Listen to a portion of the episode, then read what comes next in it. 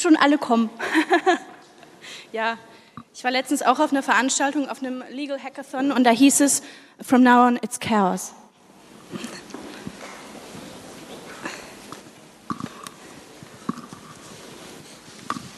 So, es haben alle ein Mikrofon bei euch, ja? Gut. Sehr schön. Ja, herzlich willkommen zum Panel Plattformökonomie, das von der Hans-Böckler-Stiftung aufgesetzt wurde. Arbeiten wir bald alle in der Cloud. Also hier im Hintergrund seht ihr die Seite Arbeit der Zukunft und lasst uns gleich reingehen in die Plattformökonomie. Und es gibt diesen wunderbaren Ausspruch, den vielleicht einige von Ihnen bereits kennen, und der geht so. Uber, das größte Taxiunternehmen der Welt, hat keine eigenen Taxis. Airbnb, das größte Hotelunternehmen der Welt, hat keine eigenen Hotels und Facebook, das größte Medienunternehmen, produziert keine eigenen Inhalte. Something interesting is going on.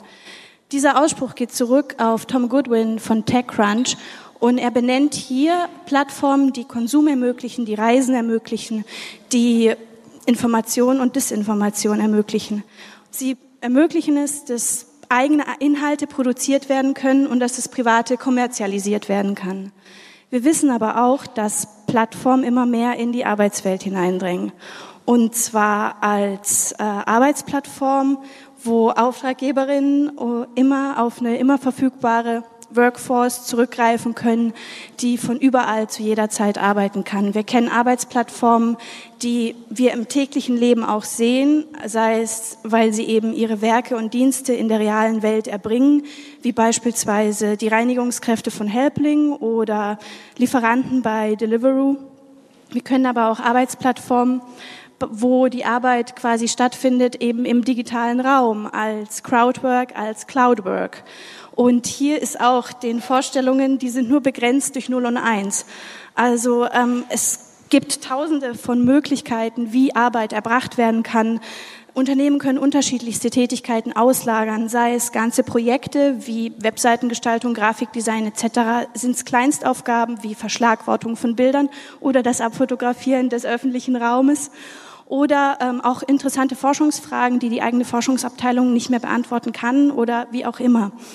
Ähm, in den Medien es gibt Pro und Contra. Es gibt die, die sagen, großartig, endlich sowas. Der Arbeitnehmer wird befreit von äh, Pflichten wie 9 to 5 und ähnlichem. Und es gibt natürlich auch die, die dagegen rennen und sagen, um Himmels Willen, hier kommen wir zu dem neuen digitalen Prekariat. Der Raubtierkapitalismus des Silicon Valley nimmt auch jetzt die Arbeitnehmerschaft ein und zerstört den Sozialstaat. Nun, Überlegungen, wie die Arbeit von morgen aussehen kann und auch Befürchtungen, dass sie möglicherweise so aussehen könnte, haben die Hans-Böckler-Stiftung dazu gebracht, die Kommission Arbeit der Zukunft einzurichten. Und dort wurden von 34, 34 Teilnehmerinnen wart ihr, aus Digitalwirtschaft, Medienwirtschaft, ähm, aus äh, Wissenschaft, Gewerkschaften und ähm, unter dem Vorsitz von Professorin Jürgens und dem DGB-Vorsitzenden Rainer Hoffmann wurde hier über die Arbeit der Zukunft gesprochen, unter unterschiedlichen Vorzeichen wie Migration, Wertewandel, Unterschiede in Geschlechterrollen und eben auch Digitalisierung. So, das war jetzt meine Einleitung. Und wie ich darf hier in der Debatte willkommen heißen Professor Leimeister, Sie sind am Institut für Informationstechnikgestaltung Direktor, an der Uni Kassel ist das angegliedert und dort auch Professor für Wirtschaftsinformatik, genauso wie in St. Gallen. Veronika Mirsche von der Verdi, Sie sind, du bist im Panel, ähm, im, Entschuldigung, du bist hier im Panel und du bist bei den Selbstständigen äh, bei Verdi. Und Dorothea Utzt von der Plattform Street Spotter und du bildest heute die Unternehmensseite ab. Vielen Dank.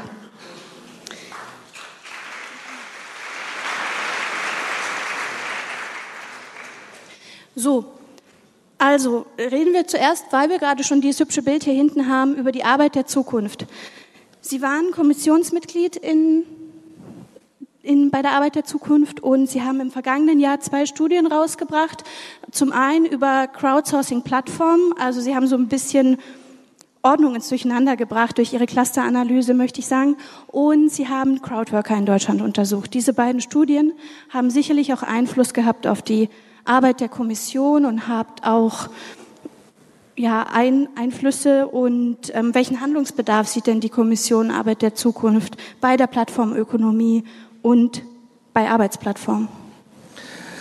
Also zunächst erstmal vielen Dank für die, für die freundliche Einführung und ähm, ich glaube, wir äh, sind hier an einem ganz wichtigen Thema dran, dass ein Blick in mögliche zukünftige Arbeitswelten geben kann, wenn wir Crowdwork anschauen.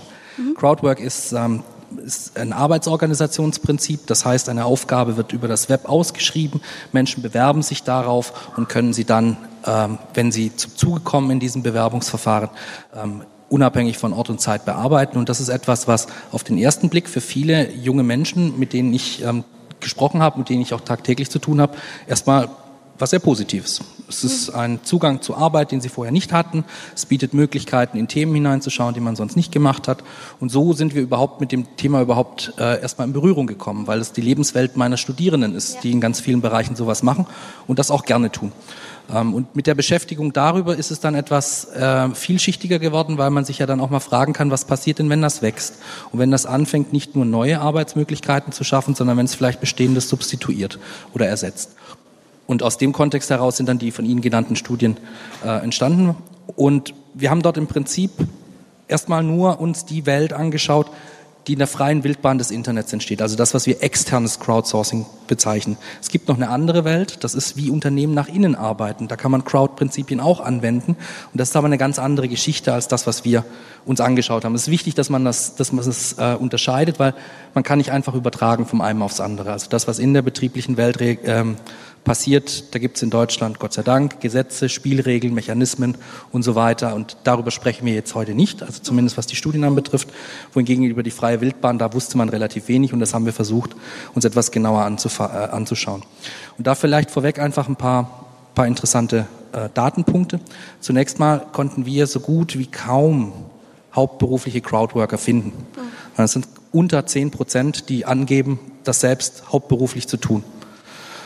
Das heißt, wir haben es hier mit Zweit-, Dritt-, Viert- oder Fünft-Arbeitsmöglichkeiten zu tun, ähm, die aufgrund der Flexibilität von Raum und Zeit und der, nieder äh, der leichten Verfügbarkeit von Arbeit für viele Menschen interessant sind, die vielleicht in ihrer aktuellen Lebenssituation keine Vollzeittätigkeit ähm, aufnehmen können oder die in ihrer Haupttätigkeit Schwankungen in der Auslastung zum Beispiel haben und dann damit auffüllen oder was anderes tun oder die das nutzen, um äh, neue Kontakte zu generieren, um in der Akquise zu sein. Also das ist so die Lebenswelt, in der sich, in der sich das äh, meistens abspielt.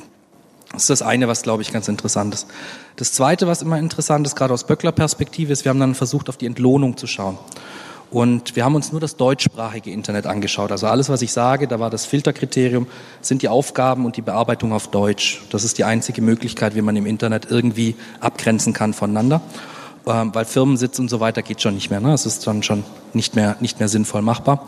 Und da kam für uns auch relativ überraschend raus, das ist Stand 2016, als wir uns das angeschaut haben, so gut wie keinen Fall gab, dass jemand angegeben hat, dass er unter dem gesetzlichen Mindestlohn gearbeitet hätte. Das ist mal die andere Seite. Ne? Und es hat damit zu tun, dass die Menschen Wahlmöglichkeiten haben, weil es momentan noch genug Arbeit auf diesen Plattformen gibt. Muss das immer so bleiben? Nein, aber Stand hier und heute ist es jetzt erstmal so. Das sind so die zwei ähm, Ankerpunkte, die Darauf ich glaube ich genau ganz interessant für die Diskussion finde. Mhm. Und das Dritte, was glaube ich bemerkenswert für unsere Diskussion ist, ist mit dem mit dem Crowd-Phänomen kann man ganz unterschiedliche Sachen machen. Mhm. Und das reicht von, sagen wir mal, ähm, Klickarbeit, wo ich mit wenigen Klicks Centbeträge verdienen kann und sich das dann aufsammelt über die Zeit hinweg und man dann einen Stundenlohn hat, bis hin zu hochkomplexen, auch teilweise sehr technischen ja. Leistungen gehen kann, wo dann natürlicherweise auch die Entlohnungsstrukturen und die Einkommensstrukturen überhaupt nicht vergleichbar sind. Das ist für mich die Analogie, wie wenn ich in, in eine Fabrikhalle hineingehe. Dort gibt es Menschen, die vielleicht eine nicht so hochqualifizierte Arbeit zu einem niedrigeren Stundenlohn durchführen, als vielleicht die hochentwickelten ähm, Spezialisten, ähm, die dort äh, Entwicklungstätigkeiten leisten. Und ein Stück weit funktioniert diese Analogie auch für die Unterschiedlichkeit der Tätigkeiten in der Crowd. Jetzt war der letzte Punkt noch die Frage, was das mit der Kommission genau, ausgemacht die Kommission. hat. Die Kommission hat über ganz, ganz viele Themen gesprochen, ja. die, glaube ich, die großen gesellschaftlichen Entwicklungen versuchen mhm. abzubilden. Und für mein Erleben, meine Kolleginnen und Kollegen mögen mir das nachsehen, ähm, haben wir das Digitalisierungsthema eben als nur ein Thema genau. behandelt. In meinen Augen haben wir es vielleicht ein bisschen klein gehalten. Ich glaube, es ist größer, aber das ist wahrscheinlich oft so, dass man glaubt, man ist selber mit dem Thema wichtiger als andere, aber das mögen dann andere entscheiden. Ähm, wir haben auf jeden Fall sehr kontroverse und interessante Diskussionen herausgearbeitet, wo wir glauben, dass wir Handlungsbedarfe gesellschaftlich haben und haben auch einiges an, ich nenne das mal Inputs für die öffentliche Diskussion entwickelt. Das heißt, nicht überall gibt es Lösungen, dass wir sagen können, so machen wir das jetzt. Aber ich glaube, wir haben, es ist uns an zwei, drei Punkten gelungen, sehr interessante alternative Denkweisen, wie man so ein System in den Leitplanken unseres Sozialstaates halten kann. Und das ist das, wo ich hoffe, dass wir dann also auch einen Beitrag für den gesellschaftlichen Diskurs leisten können werden es nachlesen können. Der Abschlussbericht ist in voller Arbeit gerade und wird Ende Juni erscheinen. Und da werden sicherlich einige Kanäle bedient werden können, eben weil es ja viele Vorzeichen gab, wo diese Diskussion stattgefunden hat, wie Wertewandel, Digitalisierung etc. Ja, vielen Dank. Dorothea, du hast ganz oft genickt. Was macht Street Spotter? Was macht deine Plattform? Erzähl uns über die Arbeit dort und was, wie das funktioniert, weil vielleicht ja. kennt das nicht jeder. Ja, also beim Thema äh, orts- und zeitunabhängig muss ich leider schon mal passen. Äh, bei uns ist kein Homeoffice möglich. Es ist äh, Voraussetzung, ein Smartphone zu haben, ein Android oder ein iPhone. Und ähm, wir nutzen diese Smartphones, die überall draußen, mittlerweile ist es ja 100 Prozent der äh, Handys, äh, als wir angefangen haben 2011, waren es 30 Prozent der äh, verfügbaren Handys waren Smartphones, ähm, um Informationen zu sammeln von bestimmten Orten. Ähm, vorwiegend machen wir das für Markenhersteller, aber auch für den Handel, um zu kontrollieren, ob Werbung richtig platziert ist, wie die Konsumenten in Stores, in Supermärkten außen diese wahrnehmen, ob sie die Produkte finden, die sie tatsächlich auch haben wollen und man kann da auch ein bisschen sagen, ähm, auch aus der Laienperspektive, das, was wir tun, macht die Marktforschung schon seit 40, 50 Jahren. Ähm, wir befragen nämlich auch immer nach der Meinung. Äh, mit dem Smartphone kann man viel tun. Ähm, wir bilden immer einen Fragebogen ab, wo Antworten gegeben werden, machen aber auch Fotos und Videos. Deswegen hast du vorhin gesagt, äh, wir fotografieren die Wirklichkeit da außen. Ähm, zusätzlich aber auch, und so sind wir gestartet, äh, haben wir auch Aspekte wie, dass wir zum Beispiel die Öffnungszeiten von lokalen Geschäften ähm, abbilden lassen ähm, oder Navigationsdaten für die, die Hersteller oder die, die Autofirmen. Und das sind für mich auch Dinge, die uns dann wiederum allen helfen am Ende. Ähm, unsere Crowd ist 500.000 Leute groß mittlerweile in 25 Ländern. Da kommen wir sicherlich später auch noch drauf, dass wo das Unternehmen sitzt, was Crowdwork ähm, tatsächlich ausschreibt, nicht unbedingt in Deutschland sitzen muss und umgekehrt. Ähm, und wir haben auch normale Mitarbeiter. Äh, das sind 15 Vollzeitäquivalente im Moment. Du hast gerade von normalen Mitarbeitern gesprochen. Was sind denn die anderen? Was sind denn die Leute, die ähm, eben diese Point-of-Sale-Geschichten und sowas machen? Also was ich wissen will, ist, siehst du es als Arbeit? Nein, nein. Und ähm, mich haben diese 10 Prozent aus der Studie mhm. tatsächlich auch verwundert, weil bei uns auf der Plattform wüsste ich keinen einzigen, der in Vollzeit mhm. arbeitet. Ähm, durchschnittlich verdient sich ein Crowdworker bei uns 10 Euro im Monat. Ähm, und allein deswegen, weil es bei uns am Ort immer verteilt sein muss, ist es auch gar nicht anders möglich, weil es ist nicht in Buxtehude ähm, so viel Arbeit ständig verfügbar. Ähm, und äh, jetzt habe ich natürlich selbst gerade Arbeit gesagt, das ist tatsächlich auch eher eine Meinung geben bei uns als, als eine Arbeit, die äh, ausgeschrieben wird, wo irgendjemand was programmiert oder mhm. tatsächlich irgendwas tut, was vorher sonst irgendwie verfügbar gewesen wäre, für irgendjemand anders. Aber wie ist das bei euch? Also es gibt Studien, die sagen, dass 20 Prozent auf Crowdworking-Plattformen, 20 Prozent der Leute machen 80 Prozent der Arbeit. Also dass es so eine Pareto-Verteilung gibt. Ähm, könnt ihr das bei euch, also so Power-User, die irgendwie ja, den ganzen Tag rumrennen? Die gibt es sicherlich auch, aber ich glaube, dass das bei den Crowdsourcing-Plattformen, die tatsächlich online verfügbar sind, stärker der Fall ist, weil da kann man immer okay. von zu Hause die Aufgaben die ganze Zeit erledigen. Ja. Und bei uns, ähm, ja klar, wenn man in Berlin ist, äh, ist sicherlich viel zu tun. Ähm, zudem versuchen wir das auch einzuschränken. Mhm. Also wir, wir ähm, lassen dich als Crowdworker nicht unendlich viele Aufgaben erledigen, mhm. sondern beschränken das immer, wie viel ein, ein Crowdworker tun kann. Ah, okay. Ähm, also auch in dem Fall, also es kommt gar nicht zu so einem Power, Power Use.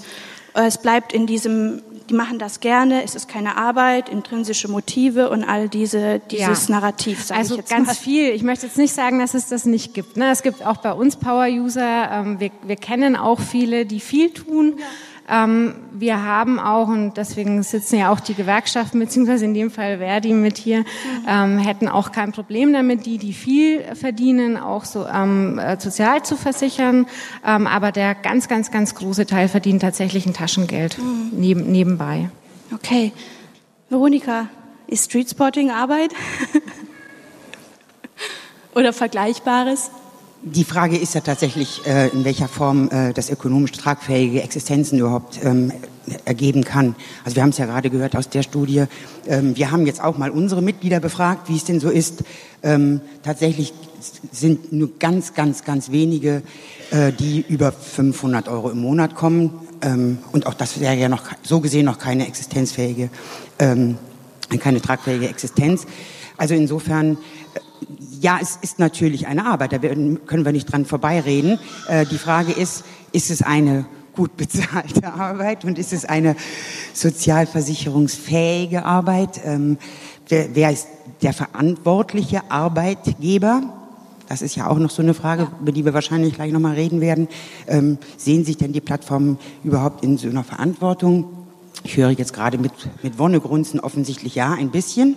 Ähm, Spannend war jetzt auch gerade bei dieser Ausführung diese Frage, wir versuchen das auch zu verhindern, Power-User sozusagen zu generieren. Also sind wir an einer der entscheidendsten Fragen, die die Kolleginnen und Kollegen ja bewegen, ist nämlich die Frage des Algorithmus, der dahinter gesetzt wird. Also warum bekomme ich Aufträge, warum bekomme ich sie nicht?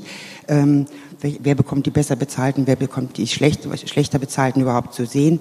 Ähm, also solche, solcherlei Fragen. Ähm, sind natürlich, also um die Frage zu beantworten, natürlich ist es Arbeit, aber die Frage ist, wie weit ist es eine tragfähige Arbeit ähm, und ähm, wo geht das dann auch letztendlich hin? Weil nochmal auch ganz, ganz wichtig, Street Spotter ist das eine, das andere sind tatsächlich hochbezahlte, ich sage jetzt mal Projektarbeiten, ja. die ähm, tja, eigentlich zum Teil im klassischen Sinne eigentlich abhängig Beschäftigte wären, nämlich nicht orts- und zeitunabhängig. Wenn ich von den Lieferanten äh, spreche, dann müssen die zu einem bestimmten Zeitfenster zur Verfügung stehen, um, ähm, um etwas zu tun, um dann ihre, ähm, ihre Fahrten äh, machen zu können. Also es ist ich will eins ganz, ganz fest sagen. Ich finde selbstständige Arbeit und das selbstbestimmte Arbeiten und das zeitlich selbstbestimmte Arbeit natürlich eine super tolle Arbeitsform. Sonst würden wir äh, uns da mit Grauen von abwenden. Nein, wir haben ja 30.000 Kolleginnen und Kollegen, die so arbeiten und das soll auch so sein.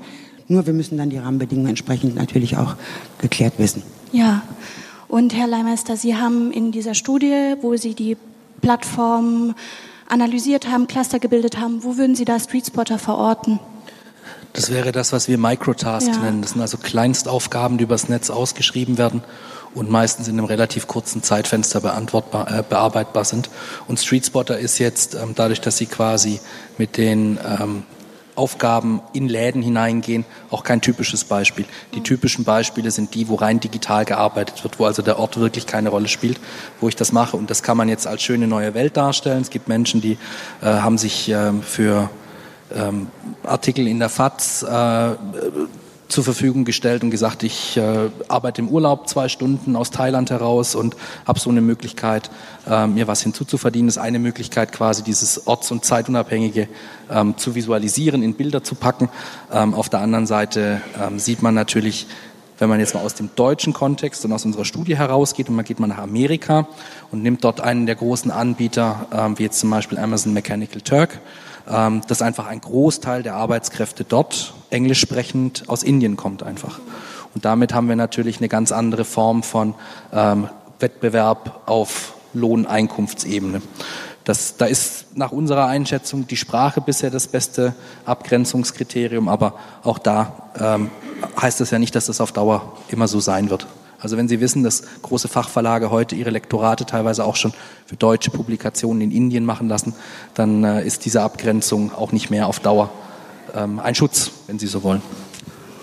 Ich kann mich erinnern, dass es in der Studie Crowdworker in Deutschland auch eine ganz interessante Zahl gab, nämlich dass ähm, ein Teil der Crowdworker gesagt hat, wir würden das Ganze auch äh, als Festangestellte machen, wenn wir vergleichbare Aufgaben hätten. Die Zahl war nicht gering. Ja, ähm, da muss man dann genauer reinschauen, in welchen, welchen Arten von, von Crowdwork äh, das auftrat. Und das trat in erster Linie bei den etwas höher komplexeren Aufgaben auf. Ähm, und da ist es, also wenn man sich die IT-Welt einfach anschaut, da ist einfach der Freelancer-Anteil natürlich bedingt höher. Und wenn ich jemandem anbiete, die gleichen Einkommensdimensionen wie er als Freelancer hat, auch festangestellt zu nehmen, dann ist es natürlich attraktiver, festangestellt zu sein. Aber es gibt ja Gründe, warum das nicht so ist. Ne? Und es hat was mit Marktkräften zu tun und so weiter. Und also insofern ähm, ist das, ist, überrascht das jetzt nicht. Ne? Das quasi, ich, wenn ich die Vorteile aus zwei Systemen, nämlich die Flexibilität und die Selbstbestimmung aus der selbstständigen Welt, paare mit der sozialen Absicherung, die ich mit einer Festanstellung haben kann, dann wäre das ja das Beste aus zwei Welten. Aber das äh, ist, ist nur in wenigen Fällen bisher beobachtbar. Da kommen wir gleich nochmal darauf zu sprechen. Ich möchte noch eine Sache abbilden und zwar Dorothea, du bist auch Unterzeichnerin von dem Code of Conduct ähm, der offiziell heißt Leitfaden für eine gewinnbringende und faire Zusammenarbeit zwischen Crowdsourcing-Unternehmen und Crowdworkern. Also so eine Art Selbstverpflichtung. Kannst du uns dazu was sagen?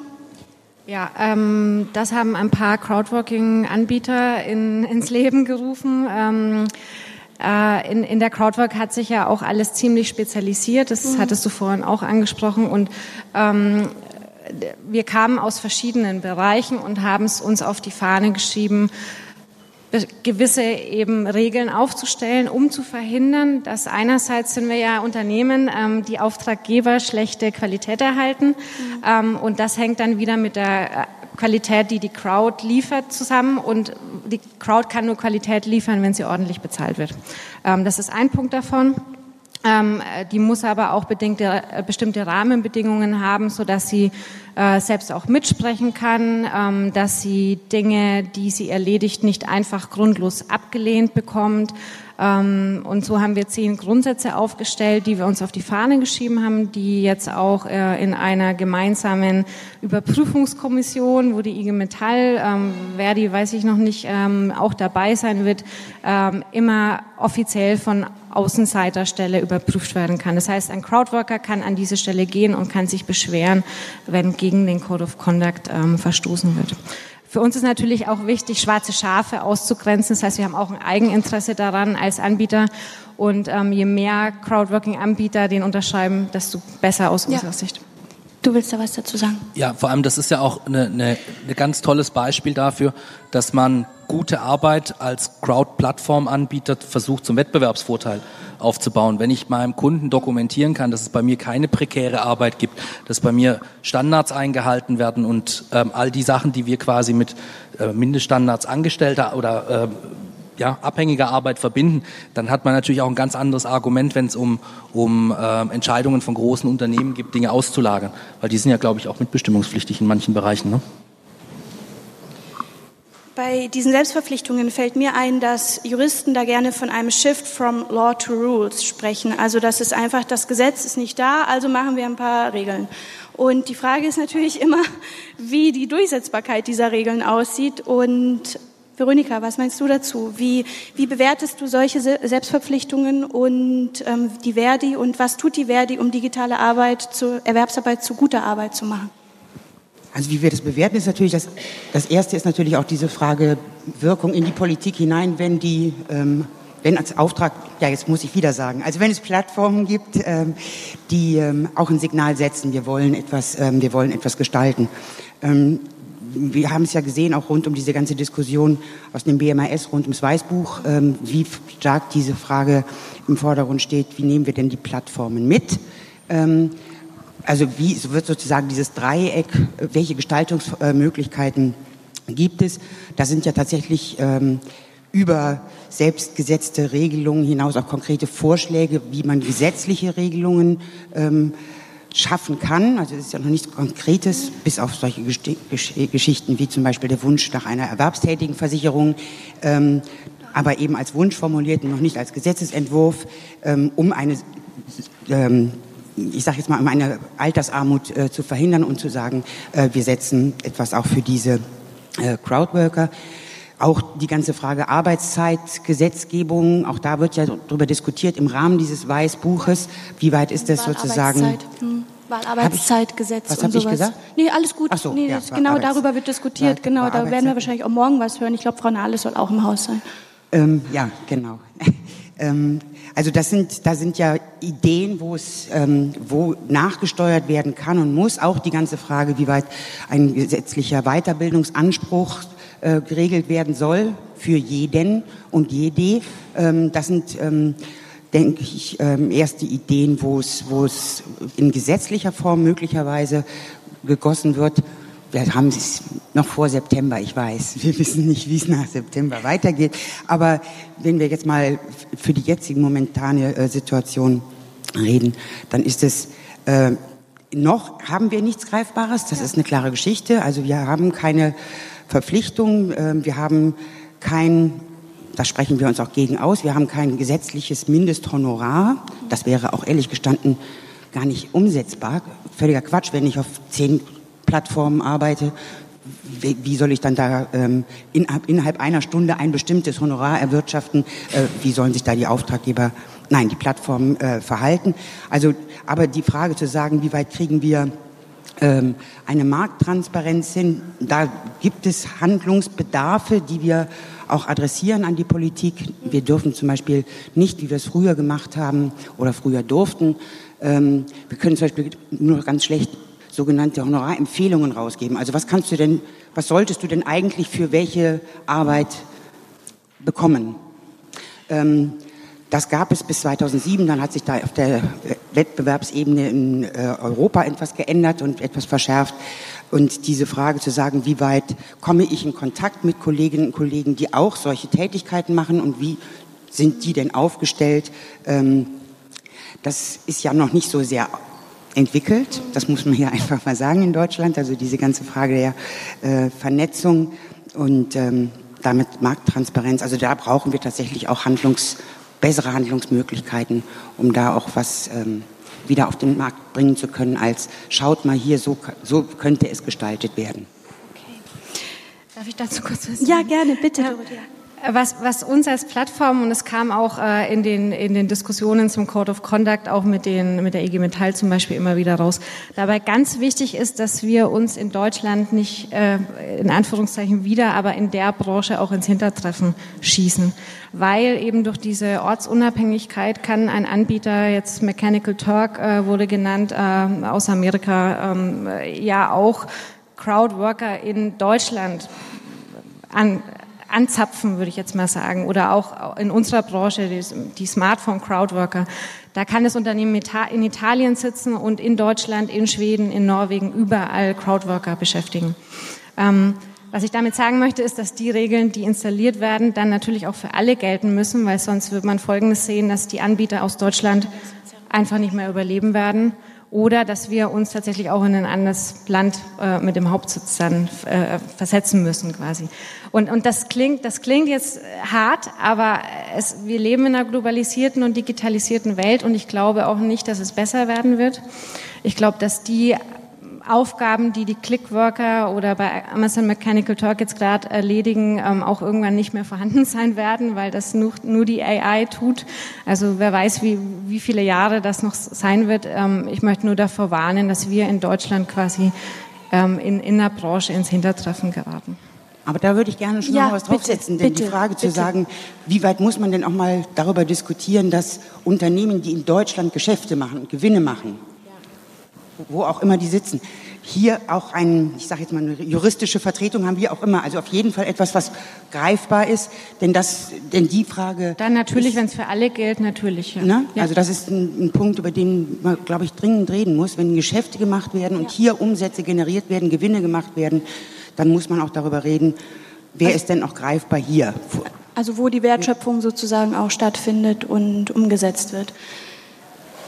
Vorhin hatten wir kurz beim Code of Conduct bin ich, habe ich kurz gedacht, okay, wie ist das, wie habt ihr das mit Feedback-Mechanismen, Reputationsfaktoren? Das sind ja enorme Probleme, dass Leute sich einfach ähm, eine Reputation digital aufbauen auf diesen Plattformen und ewig Arbeit reinstecken, um ihre Badges da zu bekommen und ähm, dann aber möglicherweise zurückgewiesen werden. Man hört das, ich, das ist nicht bei euch der Fall, aber das war bei anderen der Fall, dass sie dann zurückgewiesen werden, sozusagen gekündigt, rausgeschmissen, wie auch immer. Jedenfalls, ähm, wie kann man da dagegen vorgehen, dass man so eine Art Portabilität der Daten irgendwie ermöglicht oder ähnliches? Weil es kann ja nicht sein, weil das ja wirklich hohe Wechselkosten sind, die die Leute da in Kauf nehmen und Login-Effekte geschaffen werden. Ja, also in, äh, ich hatte ja schon gesagt, dass die Branche sich ziemlich diversifiziert hat und äh, verschiedenste Anbieter, zum Beispiel Crowdtesting, ähm, dann die Online-Crowdsourcing-Anbieter, dann wir, die wir wieder was ganz anderes machen. Also so ganz einfach übertragbar ist es mhm. nicht. Was sicherlich übertragbar ist, ist der Faktor Vertrauen ähm, und gute Qualität. Und ähm, ich weiß nicht, wer das tun sollte, aber wir wären da schon dafür, dass man da eine plattformübergreifende ähm, ja, Marke für den einzelnen Crowdworker schaffen könnte. Mhm. Eine Sache noch. Jan Marco, bei dir auch wieder bei die Crowdworker in Deutschland. Da war auch eine Zahl, die fand ich großartig, nämlich, dass die rechtliche Beratung nicht unbedingt erwünscht ist. Und ähm, ich spiele jetzt den Advocatus Diaboli und sage, ähm, haben wir überhaupt ein Problem? Gibt es dieses Problem oder ist es virtuell? Ist es etwas, das in den USA da ist, aber wo wir einfach noch sagen müssen, okay, es kommt in Deutschland an mit der üblichen Verspätung oder es kommt nicht in Deutschland an? Wie seht ihr das? Also das sind für mich zwei Aspekte. Das eine ist quasi, wir haben gefragt, wer von den Crowdworkern wünschte sich denn rechtliche Beratung?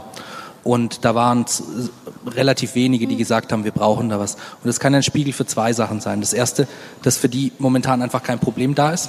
Das ist das Naheliegende. Und das andere ist, dass man überhaupt gar nicht weiß, was einem eine rechtliche Beratung überhaupt bringen kann. Ähm, und es gibt auch meines Wissens keinen vernünftigen Anbieter in dem Umfeld, der da irgendwas äh, schon anbieten könnte, dass man, dass man da, dass man da einen Referenzpunkt für hätte. Ähm, haben wir überhaupt ein Problem mit Crowd? Na, das hängt ja ganz stark davon ab, ähm, wie wir, wie wir in die Zukunft das Thema sehen. Ne? Also wo, wo wir es hin interpolieren.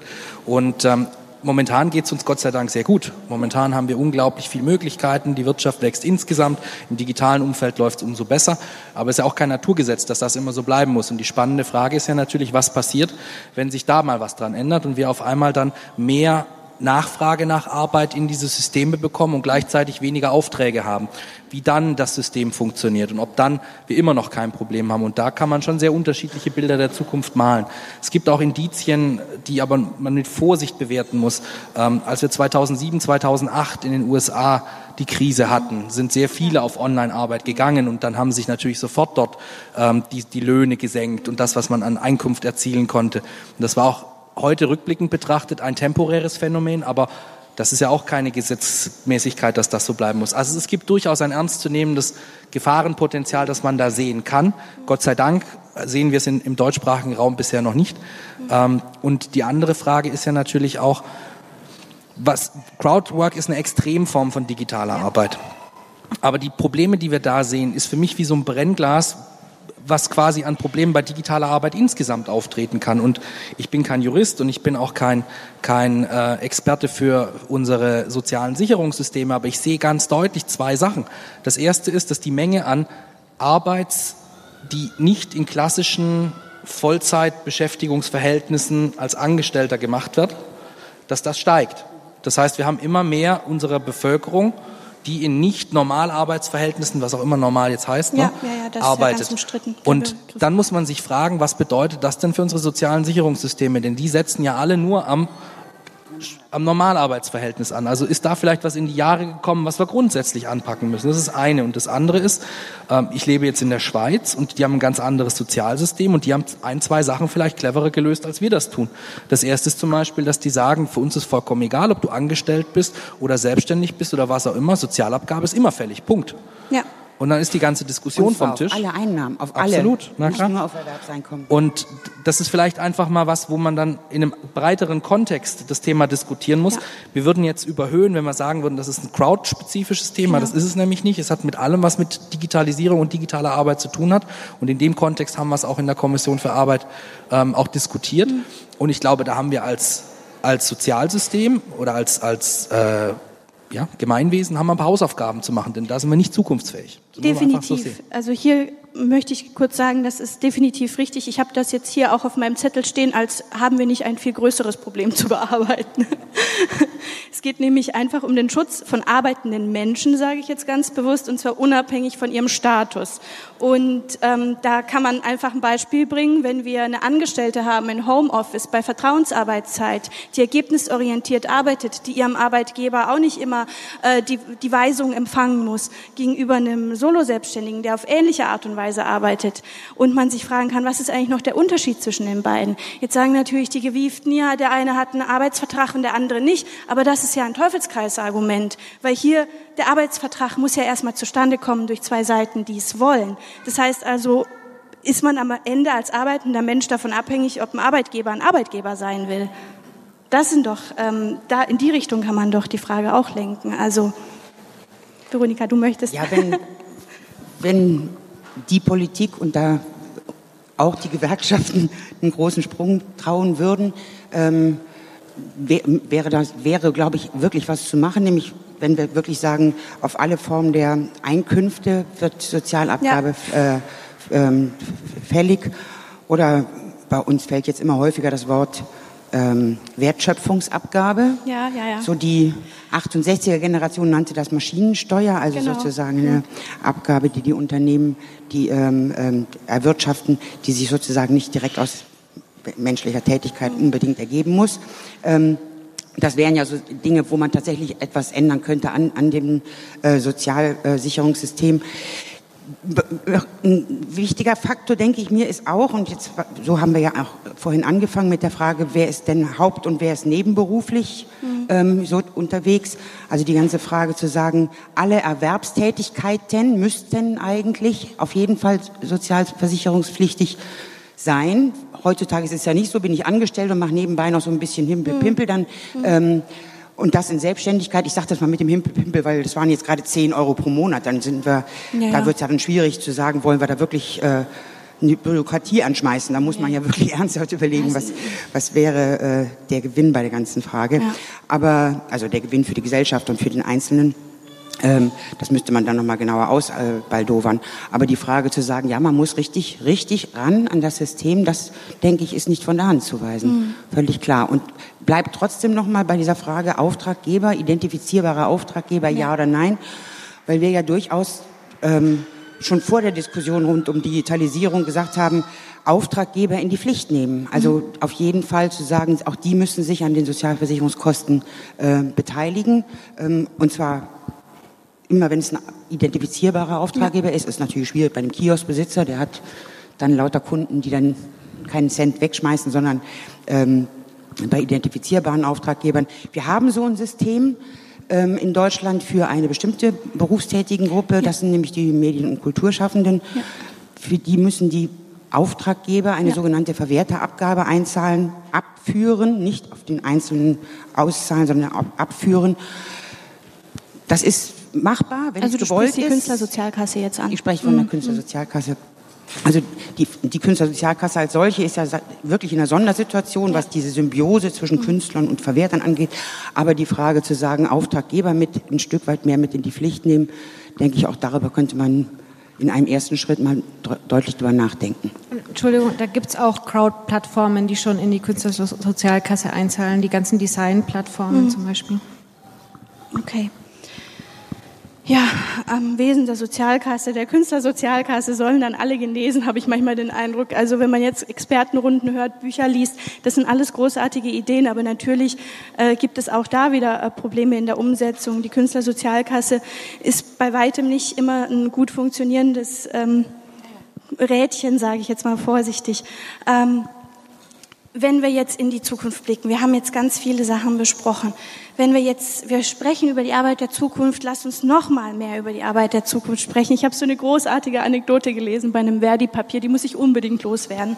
Und ähm, die war, die wird schon gelächelt, die war, dass ein äh, Gewerkschafter der amerikanischen äh, Automobilgewerkschaft hat ein äh, Werk besucht von Henry Ford. Und dort hat er die Fertigungsstraßen angeschaut und die Industrieroboter. Und es hieß, ja, wie willst du denn eigentlich äh, die Jungs hier, die Roboter hier organisiert bekommen und die Gewerks gewerkschaftlich organisiert bekommen und die Beiträge abführen lassen, woraufhin der Gewerkschafter meinte, und wie willst du die dazu kriegen, deine Autos zu kaufen?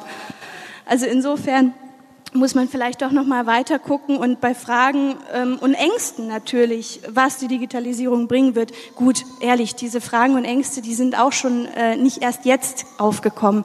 Die werden seit seit robotisiert, seit automatisiert wird, seit computerisiert wird, kommen immer wieder diese Ängste vom Ende der Arbeit und ähm, von der technologischen Arbeitslosigkeit Keynes. Also insofern, das ist alles schon ein paar Jahrzehnte alt. Aber sprechen wir jetzt von einer neuen Qualität? Sind die Probleme jetzt drängender? Sind sie stärker? Werden wir über Dinge wie ein bedingungsloses Grundeinkommen ernsthaft sprechen müssen? So, das ist jetzt, jetzt, jetzt will ich, jetzt will ich Visionen. Das ist natürlich auch eine ganz massiv eine branchenspezifische, ja. also würde ich schon sagen. Also ähm, wenn wir hergehen und uns bestimmte Branchen anschauen, ich sage jetzt mal Finanzdienstleistungsbranche oder so, ne? also äh, das. Er sagt gerade die nächste Stahlbranche. Ähm, also natürlich wird es sowas sein, aber es wird natürlich andere Tätigkeiten geben, die notwendig sind. Das sind, ich sag's mal so, zum Teil ja durchaus analoge Tätigkeiten, wo im Moment großer Bedarf ist, gesellschaftlicher Bedarf, nämlich der ganze Bereich Pflege, Pflege ja. ähm, und so weiter. Also wo möglicherweise natürlich bestimmte Dinge wegrationalisiert werden, aber andere Bedarfe sozusagen sich aufbauen äh, durch, durch, eine, durch eine Entwicklung, durch eine gesellschaftliche Entwicklung. Also Arbeitskraftbedarfe ja. sich aufbauen. Also so persönliche Sachen, dass die einfach auch mehr an äh, Gewicht bekommen. Aber die Frage wird ja sein, werden wir dann, wenn wir endlich begriffen haben, dass ähm, Menschen notwendig sind für all diese Arbeiten, werden wir sie dann auch irgendwann ordentlich bezahlen dafür? Also im Zuge dieser äh, Robotisierung wird es da eher gut sein, dass man solche Skills hat oder wird es weniger wert sein? Also ich verstehe die Zuspitzung und den Wunsch, daraus Reibungspunkte in der Diskussion zu generieren, aber ich, ich habe schon ein bisschen ein Problem damit, ähm, es jetzt so zuzuspitzen, denn da reden wir über eine Zeitachse, die relativ lang ist. Und Zeitachsen von Menschenleben sind äh, teilweise da betroffen, die von dem Endzustand, wo wir dann vielleicht mal über Grundeinkommen oder sowas, bedingungsloses Grundeinkommen sprechen, das werden die nicht mehr erleben. Und man kann schon in einigen Bereichen sehen, dass die Digitalisierung dazu führt, dass die Einkommensverteilung äh, ungleicher wird. Das ist einfach so. Ähm, die Silicon Valley Kultur packt ja auf Buchtitel, Program or Get Programmed. Ähm, das ist doch nichts anderes wie die Kampfansage, ähm, wer digitale Skills hat, gewinnt, wer keine digitalen Skills hat, verliert. Ähm, und da muss man sich als Gesellschaft dann schon fragen, wie geht man damit um und investieren wir in der Bildung in die richtigen Sachen und solche Themen. Ne? Ähm, und für die Menschen, die hier und heute arbeiten und die von Digitalisierung und Automatisierung betroffen sind, da sehe ich, ich habe das jetzt so flapsig als Nebenkommentar gesagt, bei der, bei der Finanz äh, Industrie, die nächste Stahlbranche, das ist schon ernst zu nehmen. Ähm, überall dort, wo wir quasi kaufmännische repetitive Tätigkeiten haben, werden wir große Automatisierungsdinge sehen und das werden nicht die billigen Jobs sein, die da weggehen sondern es sind durchaus ähm, Menschen, die eine gewisse Qualifikation haben und die in diesen Mengengerüsten, wie wir sie momentan kennen, einfach keine Beschäftigung mehr finden werden. Und dann muss man denen eine Hand reichen und denen zeigen, wo das dann sein kann. Und das wird dann nicht das, das Clickworken bei Streetspotter sein. Das, das wird es ganz sicher nicht sein. Also muss man sich genau überlegen, was man da für unternehmerische Chancen versucht, in Deutschland hervorzubringen, damit hier die Wertschöpfung läuft ähm, und nicht irgendwo äh, an anderen Orten der Welt. Im Silicon Valley zum Beispiel. Wo ja, wo auch immer. Ja, das ähm, war ein schöner Abschluss. Sie haben ganz weit in die Zukunft geguckt. Sie haben es gerade schon gesagt. Da wir, gucken wir ganz, ganz weit. Ja, das ist wahr, aber manchmal ist es auch ganz gut, ganz weit zu schauen. Nun, ähm, wir sind offen für Ihre Fragen. Ich darf noch mal darauf hinweisen, dass nachher am Stand der Hans-Böckler-Stiftung können Sie ähm, Jan-Marco Leimeisters Experten Speed Dating, ähm, so heißt das. Wow. ja, Schauen Sie mal. Ähm, genau, können Sie ihn dort noch treffen ab 14.30 Uhr. Und ähm, ansonsten möchte ich noch mal kurz auf den Abschlussbericht hinweisen, der Ende Juni kommen wird von der Kommission Arbeit der Zukunft. Und wir sind offen für Ihre Fragen.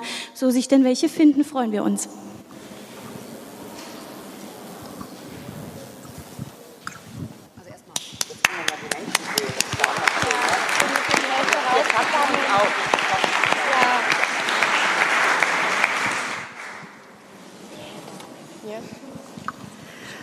Also ganz herzlichen Dank erstmal für die außerordentlich spannende Diskussion zum Thema Arbeit der Zukunft. Mich würde interessieren, ob es den Code of Conduct irgendwo schon zum Download gibt und ob man sich eintragen kann für die Studien, wenn man daran Interesse hat, um die zu bekommen. Ja, den Code of Conduct gibt es unter, ich glaube, es ist tatsächlich code minus of also oder zusammengeschrieben. Ich kann es gern aber auch im Nachgang nochmal äh, gleich nachschauen. Das Schwierige ist, er ist unter diesem Titel auf zwei verschiedenen Seiten in zwei verschiedenen Versionen zu finden. Das ist mir vorhin ja. passiert. Also man muss da nochmal darauf achten, dass man die 2017er Version. Und Englisch und Deutsch. Und die Böckler-Studien gibt es alle im Netz. Ähm, also ja, ja, alles, alles frei verfügbar. Und ansonsten einfach mir eine Mail schreiben. Schick's auch gerne nochmal per Link. Ich war sehr erstaunt zu hören, dass der Durchschnitt irgendwie bei 10 Euro liegt. Also ich hätte gedacht 350, 500 Euro. Und tatsächlich, das mag arrogant klingen, aber geht mir der Gedanke im Kopf rum, wer, wer ist das? Also können Sie es noch, ich sag mal, anhand eines Fallbeispiels deutlicher machen? Tatsächlich ja. lege ich mir hier die Karten und kann es mir im Moment schwer vorstellen. Ja, ich kann natürlich jetzt nur für unsere Plattform sprechen. Es ist auch ganz unterschiedlich auf anderen Plattformen. Ich denke, da kann der Herr Leimeister mehr dazu sagen. Ähm, bei uns sind es vorwiegend Studenten und Schüler ab 18, ähm, die einfach äh, nebenbei, wenn sie gerade irgendwo sind, ähm, auf der Karte im Smartphone eine Aufgabe entdecken und die dann erledigen. Und ähm, es ist auch deswegen ein Spezialfall, was bei uns so was wie eine digitale Schnitzeljagd ist. Ähm, wir hatten ja jetzt äh, Pokémon Go und ähm, so ein bisschen muss man sich neben dem Geld auch bei uns den Antrieb äh, speziell bei, der, bei den männlichen Crowdworkern bei uns vorstellen, weil es tatsächlich eben so eine Schnitzeljagd ist und ein Auftrag nach dem anderen dann auf der Karte erledigt wird, wenn man in der Nähe ist. Ähm, deswegen 10 Euro durchschnittlich, ist natürlich nur Durchschnitt, ähm, weil wir ungefähr 10.000 Aufträge, Einzelaufträge an einzelnen Orten im Monat haben bei 500.000 Crowdworkern. Jetzt kann man sich natürlich ausrechnen, dass die nicht immer alle aktiv sind, ähm, aber trotzdem verteilt sich's schon. Es gibt aber auch Leute, die verdienen sich mal 500 Euro im Monat. Das gibt's natürlich auch. Vielleicht als Ergänzung dazu, wenn man jetzt mal sich anguckt, was für Crowdwork-Plattformen gibt es, dann sind diese Microtasks sind eins und innerhalb der Microtask ist StreetSpotter ein Extrembeispiel für wenig Umsatz. Also die meisten liegen so in unserer Studie so um die 120, 140 Euro im Monat bei den Microtasks. Sobald wir in den Bereich des Software-Testens gehen, reden wir über Größenordnungen 400, 500 bis mehrere tausend Euro im Monat. Dann hat es viel mehr den Charakter von Erwerbsarbeit, wie wir ihn uns jetzt gerade vorstellen. Entschuldigung, dass sie auf mehreren Plattformen agieren, um vielleicht dann sich was zusammenzuziehen? Ganz bewusst nicht, denn wir nehmen immer das Beispiel des Testens. Sie bauen sich über ihre Testing-Historie und über ihre Fertigkeiten ein Profil auf. Dieses Profil ist deswegen wichtig, weil sie meistens teilautomatisiert oder sogar vollautomatisiert auf ihr Profil passende Jobs vorgeschlagen bekommen. Das heißt, je besser ihr Profil, desto besser die Verdienstmöglichkeiten und Auswahlmöglichkeiten an Jobs. Und da schließt sich der Kreis zu dem, was wir vorher kurz diskutiert haben. Dieses Profil für diese Menschen hat einen hohen Wert. Und das heißt, in dem Moment, wo ich quasi zu einem anderen Anbieter gehen wollen würde und ich hätte dort dieses Profil nicht, müsste ich wieder unten an der Leiter anfangen und mich hocharbeiten. Und deswegen macht es schon sehr Sinn. Ähm, also ich habe eine ganz einfache Analogie. Facebook hat ja auch schon mal Bekanntschaft mit Regulierung mit der EU bekommen. Und da ging es ja darum, dass man Löschmöglichkeiten geben muss und dass man auch bestimmte Datenexportmöglichkeiten geben muss. Für mich wäre die Analogie da jetzt genau so, ne? dass ich nämlich sage, wenn jemand mir sonst äh, keine Möglichkeiten gibt, meine Person, mein Personenprofil mitzunehmen, dann muss es eben erzwungen werden, dass ich das machen kann.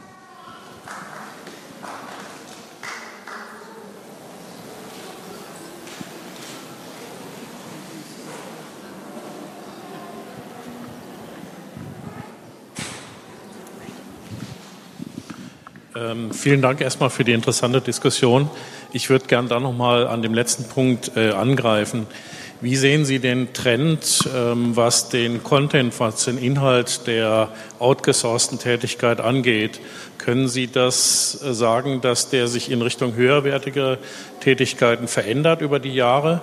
Ähm, ich selber kenne dieses Thema in kleinem Rahmen. Wir sind auch dabei, Ingenieuraufgaben beispielsweise rauszugeben.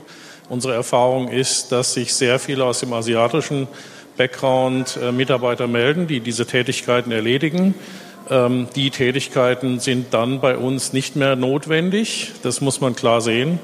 Ähm, die Frage wäre für mich, sehen Sie insgesamt für die nächsten Jahre einen Trend und damit auch einen Trend der Verlagerung von höherwertigen Aufgaben? Weil ich glaube, diese 10 Euro, die hier genannt wurden, zeichnen ein bisschen ein falsches Bild.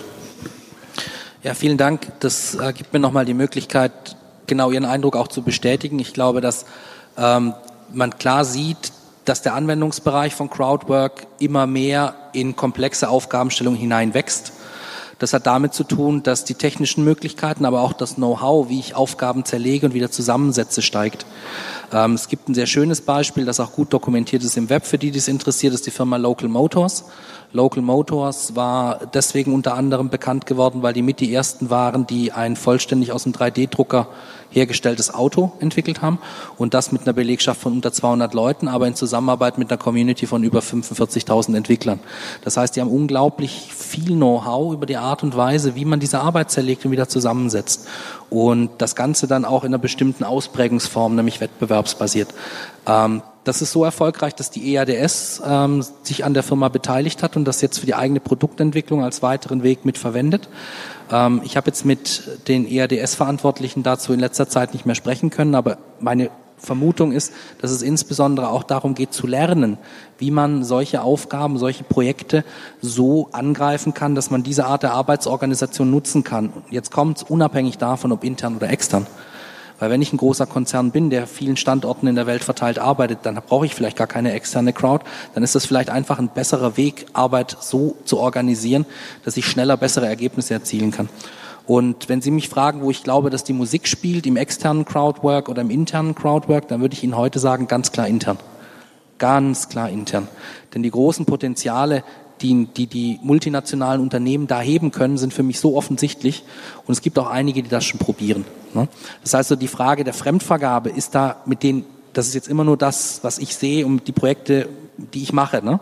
Kann sein, dass es woanders noch anders ist, aber dort sind die Motive, das zu tun, meistens agiler, schneller und besser zu werden. Und das ist nicht zwangsläufig der Kostendruck, der da als erstes kommt. Ja. Also ich habe noch eine Frage und zwar geht es um die Infrastruktur, die jetzt dann eingebracht wird eigentlich in diese Crowdworking-Szenarien von den Crowdworkern selber. Ähm, das kostet ja auch was. Äh, gibt es da Erhebungen darüber, wie das, ähm, ob es da Vorschriften gibt von den Plattformen, was man haben muss? Äh, kann da jeder kommen? Hat da jeder Zugang? Äh, Smartphone muss wahrscheinlich jeder selber mitbringen.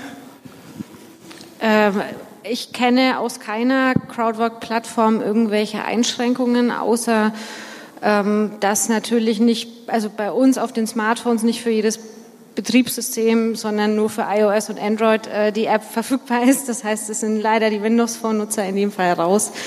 Ähm, aber das ist einfach eine ökonomische Entscheidung, weil der Großteil äh, eben Android- und iPhone-Nutzer sind. Ähm, ansonsten bei den reinen Online-Plattformen gibt es auch keine Einschränkungen. Also einfach Computer haben und ähm, dann sind die Aufgaben verfügbar habe ich jetzt irgendwas äh, Falsches erzählt, was irgendjemand anders weiß? Also ich kenne kein Beispiel, wo die Plattform von sich aus das Arbeitsmittel zur Verfügung stellt. Okay. Ja.